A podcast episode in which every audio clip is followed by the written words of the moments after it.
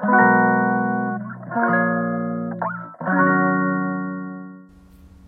のラジオは当たり前の毎日をもっと楽しくをテーマに配信していくラジオです。こんにちはカナリアかなこです。今日は上の子の中学校の制服採寸日で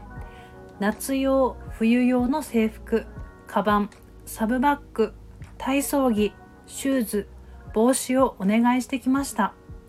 今日お願いしてきたもので約10万円かかりました。これからさらにいろいろとお金がかかってきますね。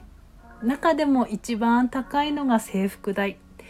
制服代ってどうにかならないのかななんて思いもありますが中学校の制服子供の私にとっては嬉しかった記憶があります。